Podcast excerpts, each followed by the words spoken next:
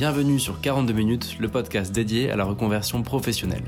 Je m'appelle Alban Mas, je suis chef d'entreprise et chaque mois, nous partons à la rencontre d'un invité qui a décidé de changer de métier. 42 minutes, c'est juste assez de temps pour découvrir son histoire, comprendre sa nouvelle vie et apporter sans aucun tabou des conseils à tous ceux qui cherchent leur voie. Bonjour à tous, merci de suivre ce podcast. N'oubliez pas de rejoindre le groupe Facebook si ce n'est pas encore fait, 42 minutes pour trouver sa voie. Dans cet épisode, on va rencontrer Gwenaëlle et elle va nous raconter sa vie aujourd'hui de professeur de yoga. Pourquoi son parcours m'a-t-il inspiré? Alors d'abord, je pense que beaucoup de gens se posent la question de devenir coach sportif, de yoga, fitness, etc. C'est un des grands classiques de la reconversion professionnelle et je pense que ça peut intéresser pas mal d'entre nous. Ensuite, Gwenaëlle, elle nous parle vraiment sans filtre de sa vie d'aujourd'hui, et ceux qui connaissent bien 42 minutes savent que pour moi, ça compte beaucoup d'avoir une approche objective des métiers et de la réalité de la vie qu'il y a derrière ces métiers. Enfin, elle a vécu des années difficiles dans sa transition professionnelle, et elle nous apporte un regard vraiment intéressant sur la question notamment des finances. Voilà, je vous en dis pas plus, mais je vous invite à prendre la position du lotus et à découvrir son histoire.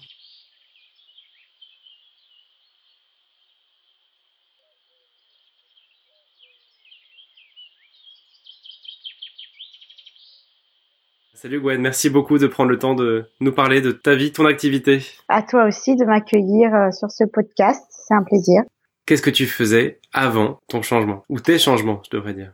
Voilà, c'est qu'en fait, il y a eu plusieurs changements. J'ai été secrétaire de direction quand j'avais 20 ans. Ça a duré quand même 12 ans. Et après, j'ai été chargée de projet événementiel dans la culture. Et ça a duré 13 ans. Et maintenant, je suis professeur de yoga. Et comment tu as su, quand tu étais dans ta première activité, qu'il y avait un virage à prendre, un changement à faire? Mon premier métier, secrétaire de direction, c'était un héritage familial. C'est un peu faire euh, secrétaire comme maman et puis euh, l'international comme papa. Donc c'était aussi connaître une langue. J'ai toujours été passionnée par les langues étrangères, partir à l'aventure. Et j'ai trouvé le changement en fait par la passion parce que j'ai fait beaucoup beaucoup de danse et de la musique et j'étais très très attirée par la culture et l'art. C'est plus un appel du cœur, ça m'a pris par les tripes. En fait, c'était très très fort, c'était un peu inexplicable. J'ai dû faire ce virage. C'était progressif ou c'est ou c'est venu vraiment un peu du jour au lendemain ce besoin de changer? Ça a été quand même progressif. J'étais donc secrétaire à l'époque euh, pour une grosse boîte multinationale avec un patron qui était très très chouette, qui m'a vraiment marqué pour toute ma vie. Et tous les deux ans, je lui disais, euh, je veux changer un peu de boulot, donne-moi des nouvelles missions. Et il savait s'occuper de moi, être à l'écoute. Et il m'a dit, écoute, ton truc, c'est la communication. Donc, je suis partie me renseigner pour faire un master en communication. Et là, j'ai rencontré une jeune fille qui a complètement changé ma vie. Elle m'a dit, ah ben moi, je fais un master pour travailler dans la culture. Je dis, ah bon, mais c'est quoi?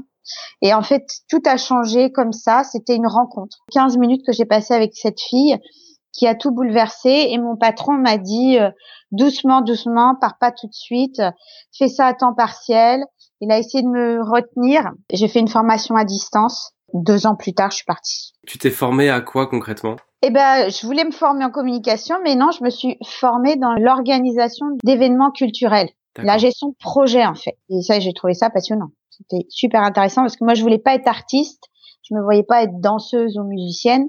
J'aimais bien l'administratif, mais je voulais changer le produit en fait. Je voulais travailler pour quelque chose qui me parle à moi et c'était la culture. Avec en même temps des talents, j'imagine, d'organisation et de communication que tu avais déjà. Voilà, que j'avais déjà, euh, notamment à travers ce, ce, travail de secrétaire de direction où tu organises tout le temps des événements, surtout quand tu as un patron, directeur général d'une boîte de 200 personnes et d'un énorme groupe. Tu as coupé le cordon, tu as basculé à 100% dans la culture. Voilà on m'a offert euh, sur un plateau de partir à travailler à Bruxelles. C'était génial. J'ai fait un stage de six mois et je me suis éclatée. Je dansais toute la journée presque et je travaillais euh, cinq heures par euh, jour en stage et puis j'allais danser trois ou quatre heures par jour et c'était c'était top. C'était quoi alors ce premier stage? Je rentrais dans ce qui était l'institutionnel que je connaissais pas du tout, mais pour moi ça ça ressemblait quand même à une, grande entreprise. Hein. En l'occurrence, je faisais de la recherche. J'aurais bien aimé, tu vois, être journaliste. Je pense que ça m'aurait beaucoup plu. Les six mois de travail ont abouti sur un bouquin qui sont les outils euh, de financement pour les projets culturels. C'est trop technique. J'avais peu de contact avec le terrain, mais j'ai trouvé ça quand même intéressant. En plus, j'avais des entrées gratuites pour plein de spectacles de danse. Enfin, j'étais heureuse, quoi. C'était super. Mais aujourd'hui, c'est pas ça que tu fais. Voilà. Bon, après, je suis passée dans les aléas du secteur culturel, hein, dont je reparlerai un, petit peu plus tard peut-être. Mais euh, ben, je suis, je suis, je suis passée de du CDI très bien payé à euh, une réalité très précaire dans la culture. J'ai eu besoin de changer à nouveau, mais ça, ça a été lié à mon retour en France. C'est mon papa qui est décédé déjà en 2006, ça m'a beaucoup marqué.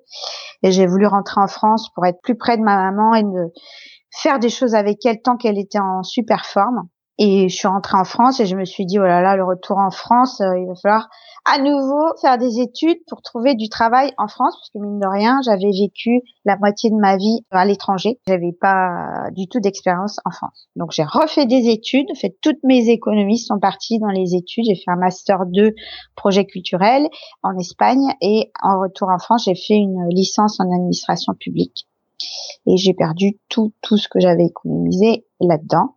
Donc je le retour en France euh, plein d'espoir. Je me suis dit je vais être euh, chargée de projet culturel pour une mairie. Si c'était la ville de Nantes, ça aurait été super chouette, mais je serais partie aussi en périphérie mais ça n'a pas été possible. J'ai passé les concours que j'ai pas eu, j'ai eu diverses expériences, et puis j'ai fini par monter un projet, une association, un festival de musique et de danse swing. C'était une formidable aventure. J'ai rencontré plein de gens très chouettes qui m'ont soutenu et qui me soutiennent aujourd'hui encore, qui sont des amis, mais financièrement c'était très dur et j'avais énormément de responsabilités en fait. J'avais peu de moyens financiers, mais j'avais une grosse responsabilité sur le dos. Et c'est mhm. pour ça que du coup, j'ai cherché un emploi sûr et euh, qualifié et bien rémunéré dans la culture. Je n'ai pas trouvé. Et c'est à ce moment-là que si j'ai pas eu de burn-out, au fond de moi, je suis sûre que c'est grâce au yoga que j'avais découvert en 2006 parce que j'avais des grosses douleurs des cervicales. Et les grosses douleurs des cervicales, elles venaient, je pense, d'une crainte. C'est que je partais d'un secteur très stable où j'avais mon CDI et un gros salaire. Euh, et je partais vers la culture et c'était le gros inconnu. Et là, ma famille me disait, oh, mais l'art, les artistes, ma fille, tu as pu gagner d'argent. Et ils avaient totalement raison. C'est, vrai.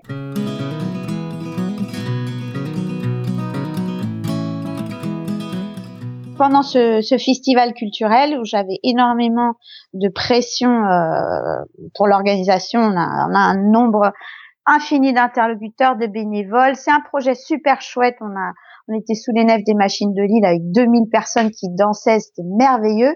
Mais ce que ne savent pas les gens, c'est que tout ce qu'on vit à côté, c'est beaucoup de responsabilités. Pour un salaire tout petit. Concrètement, c'est quand tu dis pour un salaire tout petit, tu vis avec bah, combien par mois à ce euh, moment-là? tu vois, pour, comparer, quand je travaillais dans le CDI, dans une multinationale, j'avais 1800 euros net et je suis descendue à 1100 euros net pour être directrice d'un festival et chargée de projet et fondatrice d'une association. Pour moi, c'était le décalage qui était énorme. Et j'avais un contrat de 30 heures, mais je travaillais bien sûr 40 heures. Euh, et puis pendant le festival, c'était des semaines de 70 heures. Bien on dort 3 heures par nuit. Donc c'est de là où j'en viens au fait que ben, j'ai commencé le yoga, j'avais ces douleurs de cervicales qui venaient un peu des craintes. Ouh là là, où est-ce que je m'en vais? Qu'est-ce qui va advenir de moi? Et j'ai trouvé ça grâce à des copines, euh, des danseuses, qui m'ont dit le yoga Iyengar, c'est le yoga des danseurs. Vas-y. J'avais besoin d'un truc quand même puissant, qui me remplisse physiquement et qui me fasse du bien au cervical. Et j'ai trouvé ça. Et pendant ce festival à Nantes, donc du coup c'était 2014 jusqu'en 2017, je pense que le yoga et les copains, ils m'ont sauvé du burn-out. Donc du coup, ta question c'était comment j'en étais venue au yoga?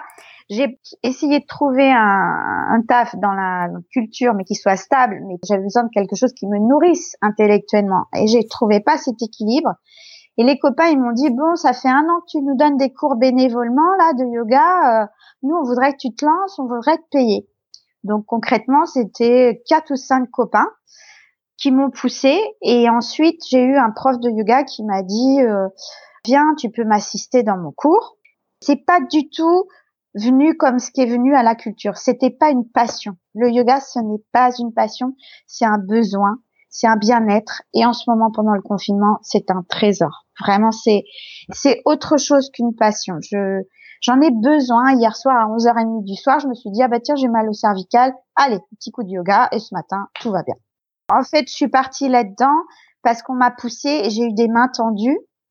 Et après un contact d'un cours de yoga euh, avec une fille qui avait monté sa salle de yoga, elle m'appelle, elle me dit ah ben viens donc donner un cours chez moi. Ça n'a pas marché parce qu'on n'a pas eu assez de monde. Mais elle, elle m'a donné un contact, une association hein, à l'extérieur de Nantes. Et eux, ils ont voulu m'engager pour cinq heures par semaine. Je trouvais ça énorme. J'ai dit, oh, cinq heures, mais comment est-ce que je vais faire ça si en plus je cherche du travail? Voilà, c'est comme ça que ça s'est fait.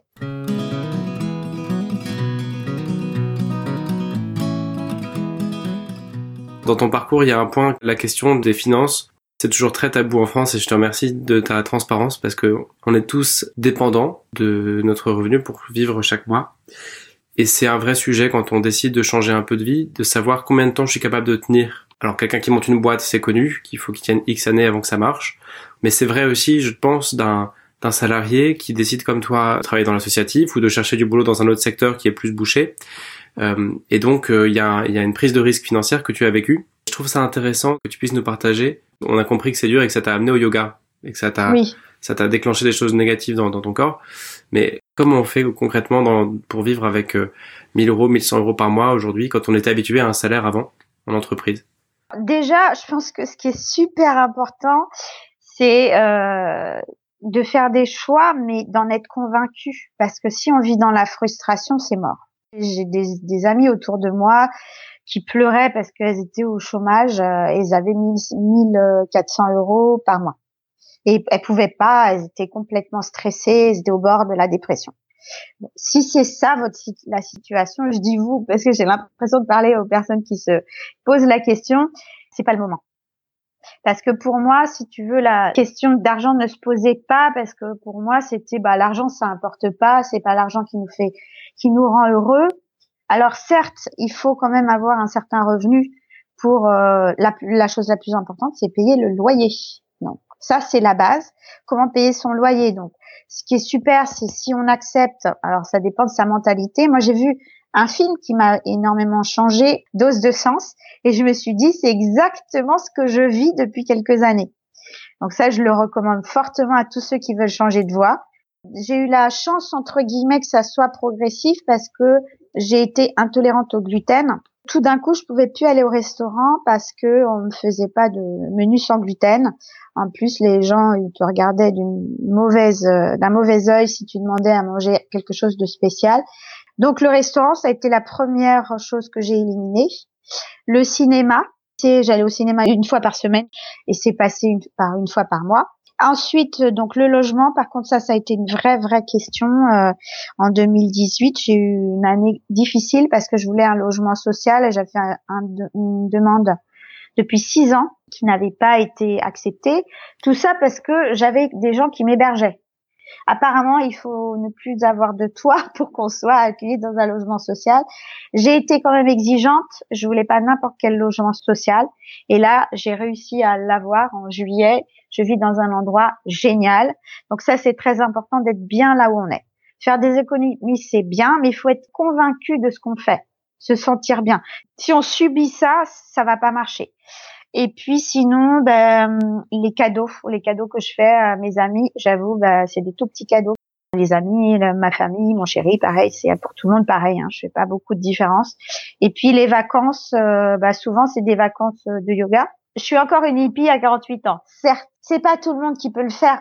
Certes, je suis d'accord.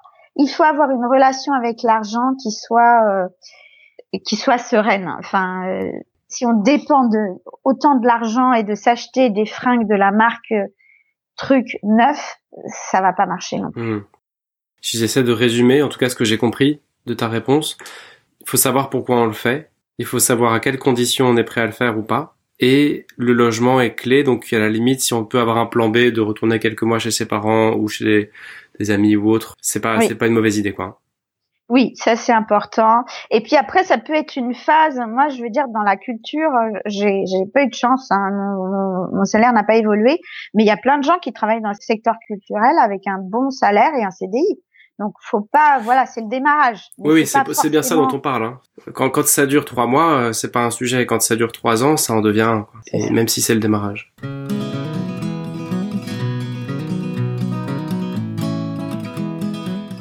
Et tout ça nous amène donc à ta nouvelle vie. Maintenant, le yoga, c'est à temps plein pour toi. Ouais. Comment ça s'est fait cette cette bascule vers euh, voilà, ça y est, ta vie c'est le yoga. Ta vie professionnelle, c'est le yoga. Ce que j'entends autour de moi, c'est qu'il y a beaucoup de gens qui commencent par donner un cours par semaine. Après, ils en donnent deux. Voilà. Et je pense que c'est c'est aussi ce qui est plus raisonnable. Moi, ça s'est fait euh, vraiment. On est venu me chercher pour le yoga. Je, je, je suis pas allée le faire. Donc moi, quand on m'a proposé de donner cinq heures, par semaine. C'était des cours qui commençaient à 18 heures à Sautron. Ça voulait dire que si j'étais pas euh, salarié fonctionnaire avec des, horaires de finir à 16h30, c'était pas jouable. Ça, c'était la première chose. Et ensuite, je me disais, euh, il faut que je me forme. Je ne peux pas donner des cours de yoga sans me former.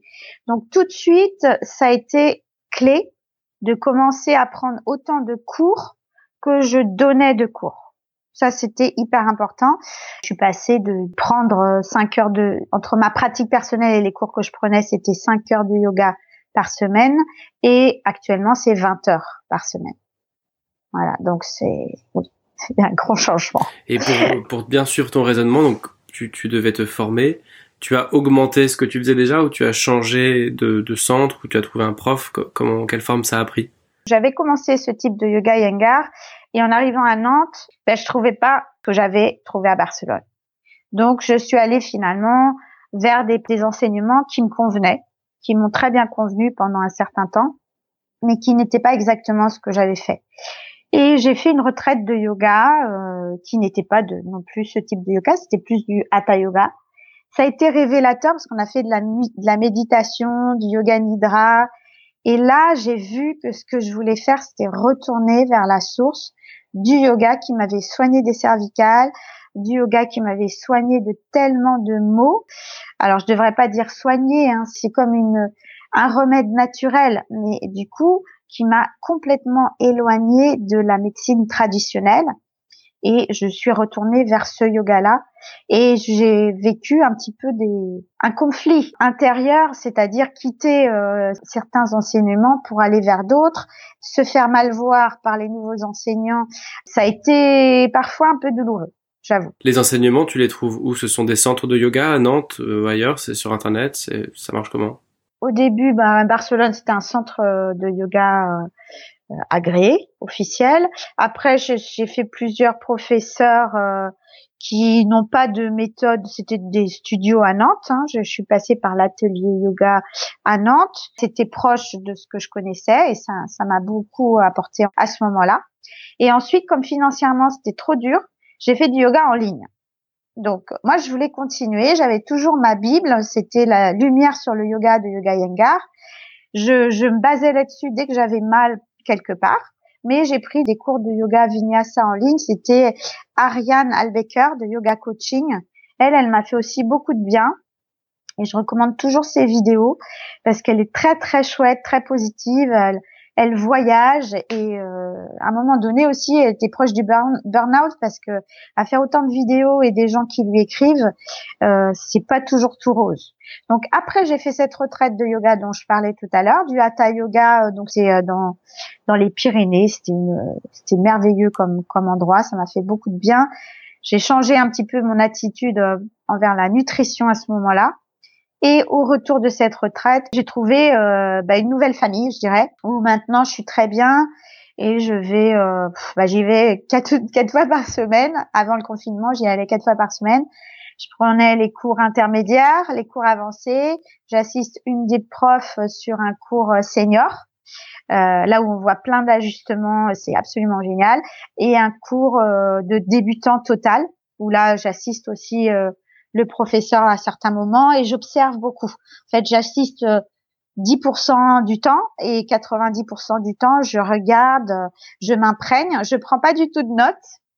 J'essaye de que tout reste dans ma tête Et dès que j'arrive chez moi, je prends des notes, donc ça prend beaucoup de temps. C'est une façon de, se former. Tu sais ce que tu me dis sur euh, ce que tu nous partages sur les moments où tu étais euh, en burn-out ou pas loin du burn-out? Euh, et, ben en fait, je suis en train de réaliser en t'écoutant que dans les, la dizaine d'invités que j'ai eu la chance d'accueillir sur ce podcast, je pense qu'on est sur 100% de personnes qui ont traversé ça, moi y compris à un autre moment. Mm. Euh, j'ai un peu l'impression que ça a un prix en fait de vouloir vivre intensément et qu'on y trouve mille fois son compte à la clé, mais qu'il y, y, y, a un prix à, payer à un moment ou un autre d'inconfort, vraiment quoi. Oui.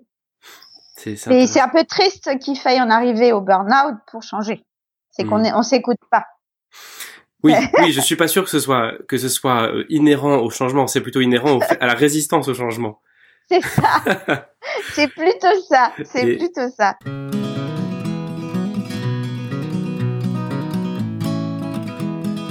Je ne veux pas qu'on ouvre le débat de quel est le meilleur yoga sur les 1000 ou 12 ah yogas non, qui existent? Ah non, je suis tout à fait d'accord. Je te demanderais juste de nous préciser pourquoi toi, tu as choisi le, le yoga Iyengar. Ouais, c'est un yoga qui m'a qui m'a soigné et puis c'est intense. En fait, euh, moi j'ai fait beaucoup beaucoup de danse. J'ai une luxation à la hanche à la naissance. Donc évidemment, quand j'avais 5 ans, je voulais être Nadia Comaneci, ce qui n'a pas du tout été possible.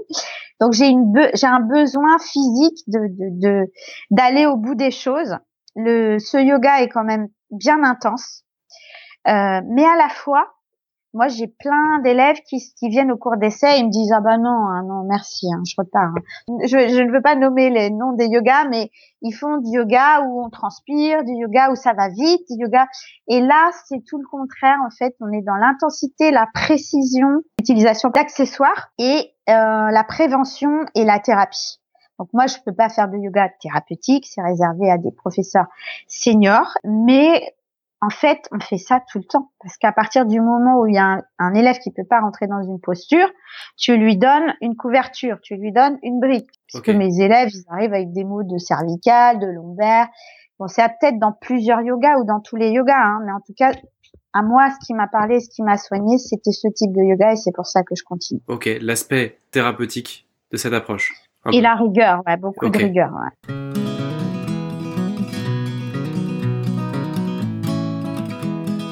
À quoi ça ressemble ton quotidien maintenant que tu es à temps plein et que tu vis de cette activité? Est-ce qu'il existe une semaine type? Oui, alors j'ai essayé de regarder euh, avant le confinement et depuis le confinement, ça a beaucoup changé. Donc avant le confinement, je faisais 20 heures de yoga, environ 10 heures de cours que je donnais et 10 heures euh, de formation.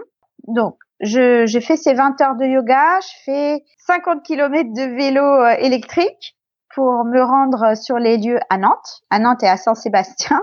Depuis le confinement, bah, je fais que 13 heures de yoga, ça a vachement baissé quand même. Je donne environ 6 heures de cours en ligne et je pratique 7 heures euh, par semaine. Mais le reste du temps, il y a beaucoup, beaucoup, beaucoup d'heures, peut-être 15 euh, heures par semaine, de préparation des cours, communication, la compta, les aides, faire la différence entre euh, l'URSSAF, le, RSI. Euh, moi, c'est des choses qui me parlaient pas du tout et j'ai été beaucoup soutenue euh, et hum, ça c'est hyper important. J'ai beaucoup de temps aussi pour prendre soin de moi parce que forcément quand on enseigne le yoga, bah il faut qu'on ait bonne mine, donc ça devient une priorité et ça c'est merveilleux. Et aussi du temps qu'il me faut et qu'il me reste pour prendre soin de mon entourage, et ça, c'est hyper important. Voilà une semaine type euh, avant et pendant le confinement.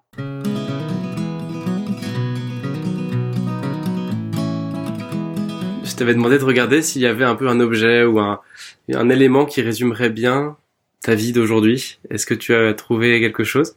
C'est plutôt la balance, je me suis dit, parce que euh, évidemment, je fais énormément de yoga euh, ce qui est important aussi, c'est les, entre les cours qu'on donne, on n'est pas en train de faire du yoga quand on donne des cours. Ça, c'est hyper important. Pourtant, on, a l'impression quand on regarde. Oui, mais non. Bah après, si, si tu viens à mon cours, tu verras que moi, je, je fais la posture, paf, je sors de la posture et je dis aux élèves continuez. Du coup, je les observe, je les corrige. Je fais à droite, je fais pas à gauche. Je fais les trucs qu'il faut pas faire pour qu'ils le voient. Donc, euh, c'est différent. Donc, ce que je voulais comme objet, c'était c'était plutôt une balance parce que l'équilibre entre les cours que je donne, les cours que je prends, l'administratif, la communication, le temps pour prendre soin de moi, prendre soin de mon entourage, bien manger, essayer de trouver un équilibre pour tout ça et euh, cette balance pour moi, ce qui est important, c'est d'éviter de tomber dans ce que j'entends trop. J'ai pas le temps, euh, je travaille comme un malade. Euh.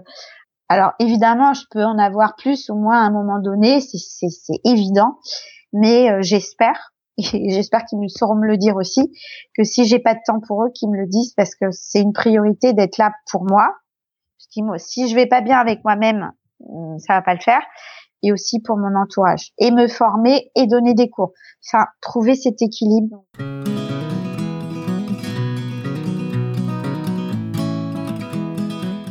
Personnellement, je me fais une idée de ce que c'est d'être coach ou prof de yoga. Je pense que c'est une idée qui est erronée. Est-ce que tu pourrais nous faire un petit rééquilibrage de qu'est-ce qu'on imagine et de qu'est-ce qui se passe vraiment dans cette activité? Sauf si ce qu'on imagine est la ah réalité, bien sûr. Quand j'ai commencé, que j'étais vraiment dedans à Barcelone, je voyais déjà les gens qui faisaient la formation et je me disais, oh là là, mais faire la formation du yoga yengar, mais jamais, ça doit être tellement dur physiquement. Et c'est l'image que je m'en faisais. Et c'est vrai. Donc je n'avais pas, j'avais pas, euh, j'étais pas à côté de la plaque. Et je voulais pas le faire pour ça. Je dis ça, non, non, non, c'est trop dur, moi je le fais pas.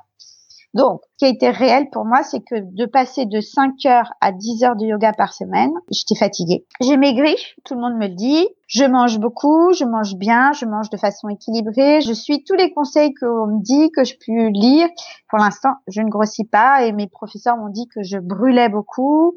Ils m'ont donné des conseils aussi que dans ma pratique personnelle, je sois pas trop à fond, que je fasse aussi beaucoup de postures de récupération et euh, que je sois dans le ressenti. Alors ça, c'est peut-être quelque chose que j'imaginais pas. C'est que vraiment le yoga nous ramène vers soi. On me disait que j'étais pas assez dans le ressenti. Quand on me le disait, j'étais là, je veux bien, je veux bien, mais je, je comprends pas. Maintenant, j'ai fait quelques progrès, hein, j'y travaille encore. Donc c'est le travail sur soi et aussi le travail par rapport à l'ego. Je suis pas du tout la prof euh, star number, number one que tout le monde regarde et c'est pas ça du tout. J'en suis très très très très loin. Mais évidemment le fait de donner des cours et de faire du bien à ses élèves qui viennent vers nous et nous dire ah c'était trop chouette et j'ai plus mal au cervical ah merci machin le yoga est arrivé au bon moment pour moi c'est très chouette. Bah, évidemment, on a aussi le revers de la médaille hein, avec les, les élèves qui peuvent décrocher, les élèves qui disent bah j'en ai marre ou c'est trop strict ou c'est trop rigoureux. Et on a les deux et du coup on travaille sur son sur son ego, sur soi aussi sur tout ce qu'on pense savoir faire et puis ce qu'on sait faire parce qu'en fait il y a plein de choses qu'on sait pas. Tu es à la fois professeur et élève donc il faut savoir te remettre dans le rôle, tu vois. D'accord. Et euh, te dire que quand tu enseignes, euh, bah oui, mais euh, souviens-toi bien que ton professeur t'a dit que ça c'était ton point faible.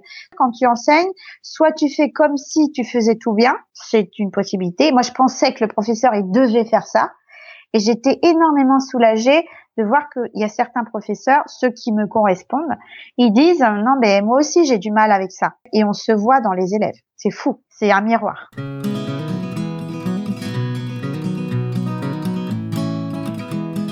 Il y a un gros engagement physique, tu le décrivais. Est-ce que c'est une vie de sportif? Ce qui est sûr, c'est que moi, j'ai commencé en 2018 avec une énorme tendinite du moyen fessier et quelques mois plus tard, pincement à l'épaule. J'avoue que personnellement, c'était pas top. J'avais des problèmes de logement. J'étais pas bien. Enfin, ça a été un démarrage un peu euh, sur les chapeaux de roue. Mais les professeurs de yoga me disaient, t'es pas prête pour la formation et elles avaient raison.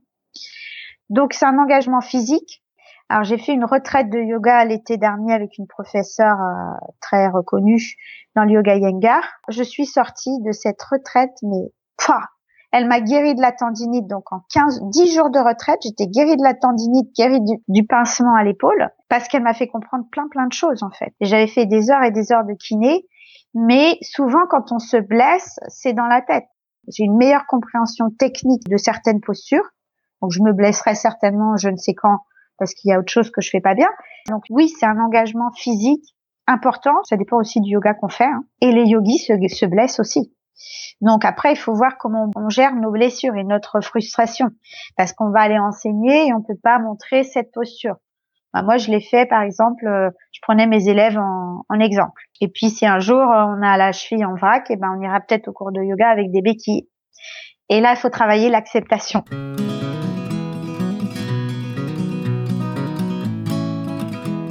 Tu commences à avoir pas mal de recul dans ta vie actuelle.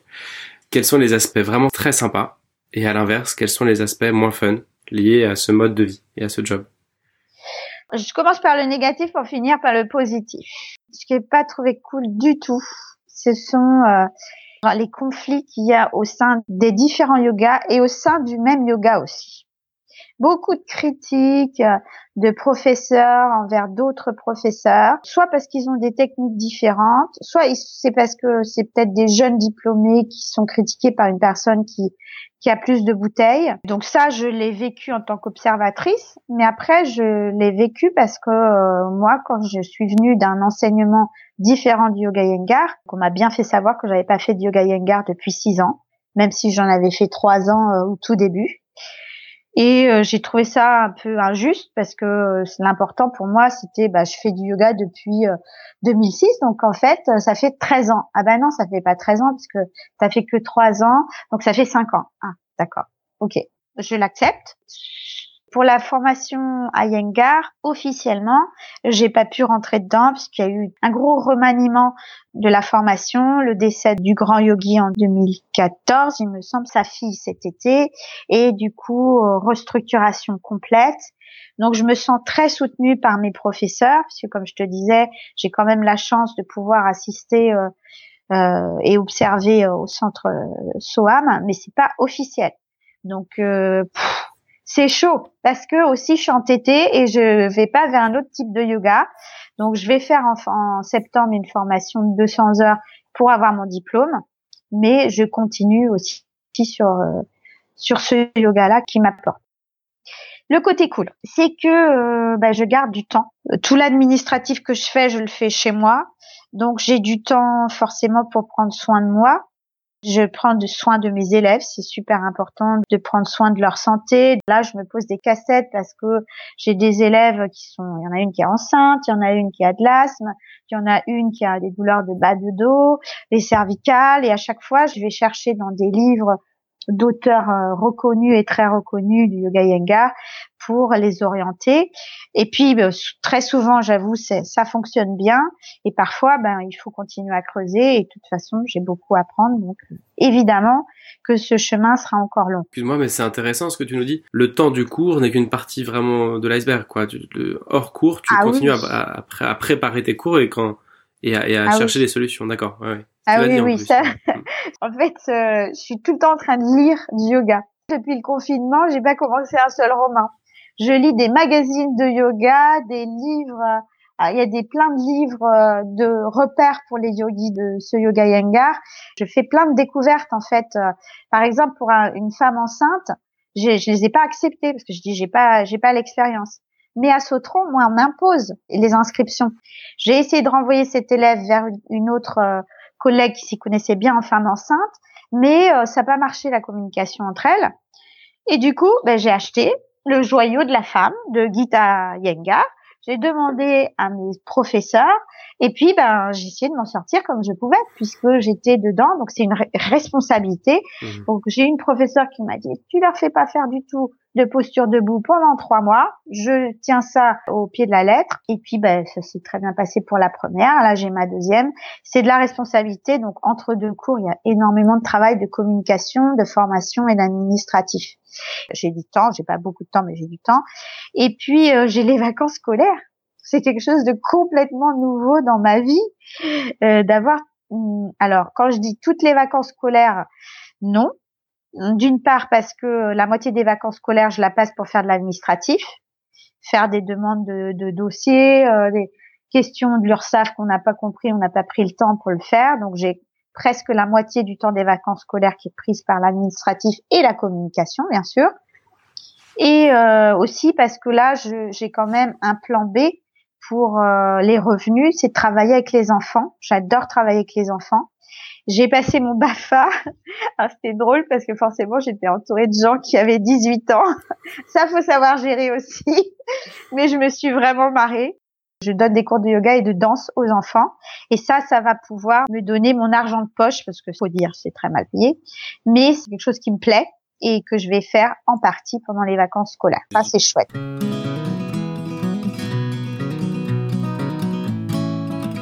Je m'excuse de reparler d'argent, c'est très impoli, mais aujourd'hui, du coup, dans ton mode de vie, on n'a pas besoin d'être trop précis, mais est-ce que quelqu'un qui fait du yoga à temps plein, dont, l'activité est d'être prof de yoga, coach, peut espérer en vivre euh, correctement et, pas dans les conditions que tu nous décrivais euh, en, début d'interview? Alors, je ne peux pas parler pour tous les professeurs de yoga, bien sûr.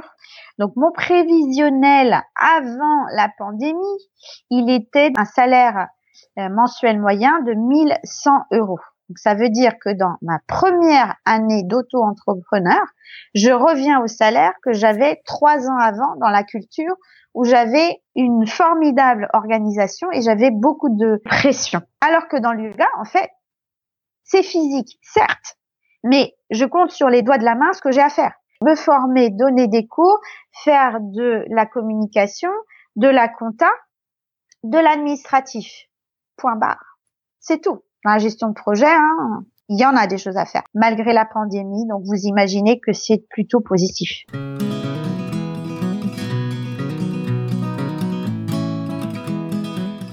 Est-ce que tu as déjà un peu une vision de comment tu te verrais dans 5 ans ou 10 ans? Alors j'ai une de mes profs qui m'a dit enseigner le yoga, tu verras, c'est comme une thérapie. Euh, dans 5 ans, tu sauras si tu continues ou tu arrêtes. Je sais pas ça m'étonnerait quand même que je rechange de métier. Je changerais peut-être de type de yoga. Hein. Ça, par contre, on n'est pas marié avec euh, une famille de yoga. Euh. Pour l'instant, je suis à fond dans le yoga Yengar. Je ne sais pas ce qui se passera dans dix ans, mais je me vois bien rester dedans. On verra.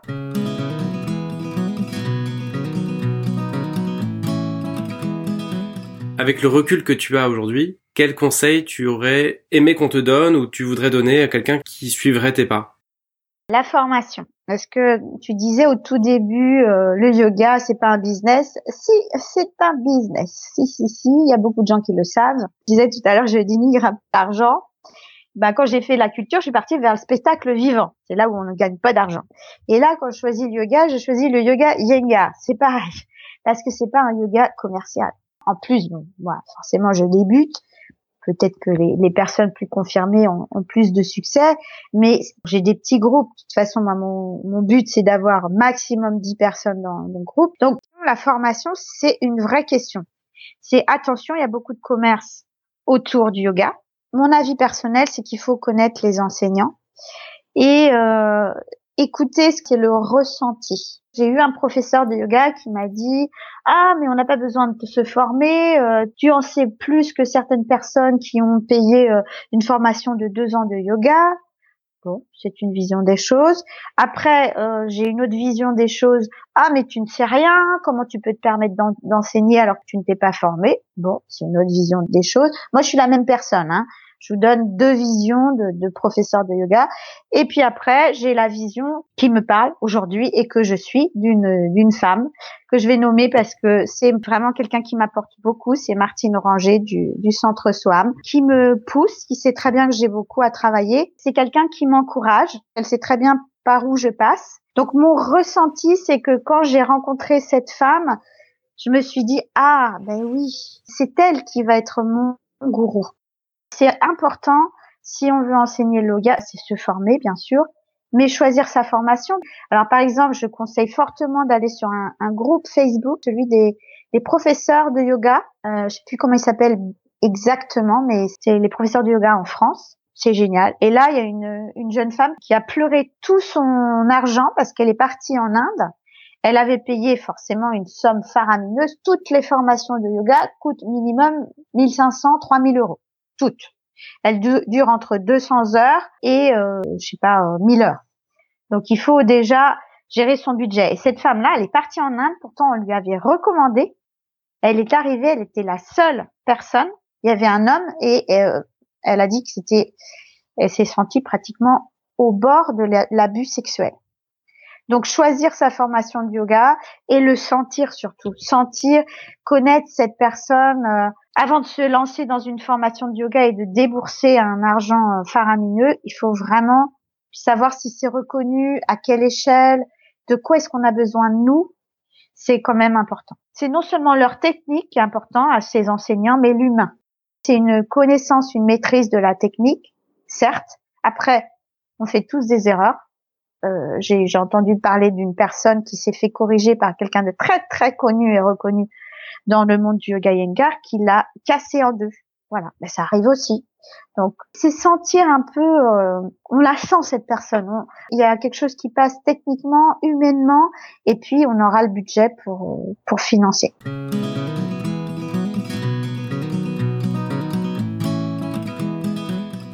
À chaque interview, tu sais, je demande un petit challenge pour quelqu'un qui serait euh, comme moi alors qu'on parle dans son canapé, euh, dans un immobilisme le plus total et qui sait qu'il doit faire quelque chose pour avancer, pour marquer un petit pas dans son projet, mais qui sait pas forcément quoi faire. Qu'est-ce que tu pourrais donner comme challenge pour quelqu'un qui voudrait se mettre en route en suivant tes pas? Quelqu'un qui veut se lancer dans le yoga, hein, c'est ça Se lancer dans la formation de yoga, comme toi. Voilà, va faire une retraite de yoga. Ça faisait des années que je faisais du yoga, mais j'avais jamais fait de stage parce que comme je, comme je te disais au début quand j'ai commencé quand je faisais mes cours de deux heures là je trouvais ça tellement dur que quand ils proposaient des séminaires d'un samedi après-midi j'étais là là non non non je m'en allais en courant. Et j'avais jamais fait de yoga toute la journée. Je m'imaginais que c'était absolument infaisable. Et je suis partie dans cette retraite de yoga. Et en fait on, on faisait du yoga toute la journée. Alors c'était un yoga beaucoup moins physique que le yoga yengar mais quand même on se levait à 5 heures et on finissait à 21h30 on avait yoga, on avait méditation, on avait et là, j'ai su que j'étais à ma place. Je me suis sentie à ma place même si je me suis dit c'est pas ce yoga, peu importe. Je me suis vraiment sentie bien et et c'est un pas à franchir euh, des stages, euh, arrêter de se dire oh oui ça va être trop dur et simplement y aller, écouter son feeling et puis euh, voir si justement on est à sa place. Tu peux nous en dire un petit peu plus là-dessus sur euh, faire une retraite de yoga? C'est quel budget? C'est quel timing? C'est quel site pour les trouver? Alors c'est pareil.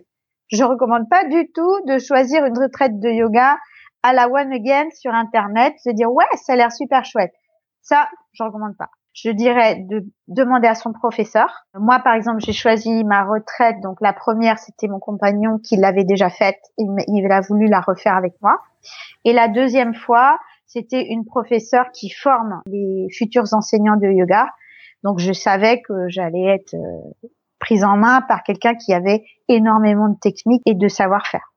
Donc euh, sur quel site? Bah si c'est du yoga yengar, c'est facile. On va sur le site de l'association française de yoga yengar. Tout est répertorié, stage et retraite. Donc là, on peut avoir confiance. Ok. Ceux qui nous entendent et qui veulent faire un premier pas, qui est déjà un gros pas là, c'est de libérer quelques jours, un peu de budget et d'aller participer à une retraite. Super, merci beaucoup Gwenaëlle d'avoir pris ce temps, merci d'avoir été aussi transparente et je te souhaite beaucoup de succès. C'est quoi ton site si on veut te retrouver? C'est www.monyogamasante.eu. Je suis aussi sur euh, Facebook, euh, c'est Gwenaëlle Bretagne Yoga Nantes et sur Instagram, euh, c'est mon yoga ma santé. Super, on peut pas te louper avec tout ça. Merci encore d'avoir pris le temps. Merci à toi. C'est déjà la fin de cet épisode, j'espère que ça a pu vous inspirer, j'espère que ça vous a plu. Je vous donne rendez-vous dans 15 jours avec une nouvelle interview. D'ici là, vous pouvez rejoindre le groupe Facebook, vous abonner, partager, laisser un avis sur ce podcast. Moi je vous dis à bientôt et éclatez-vous dans vos jobs.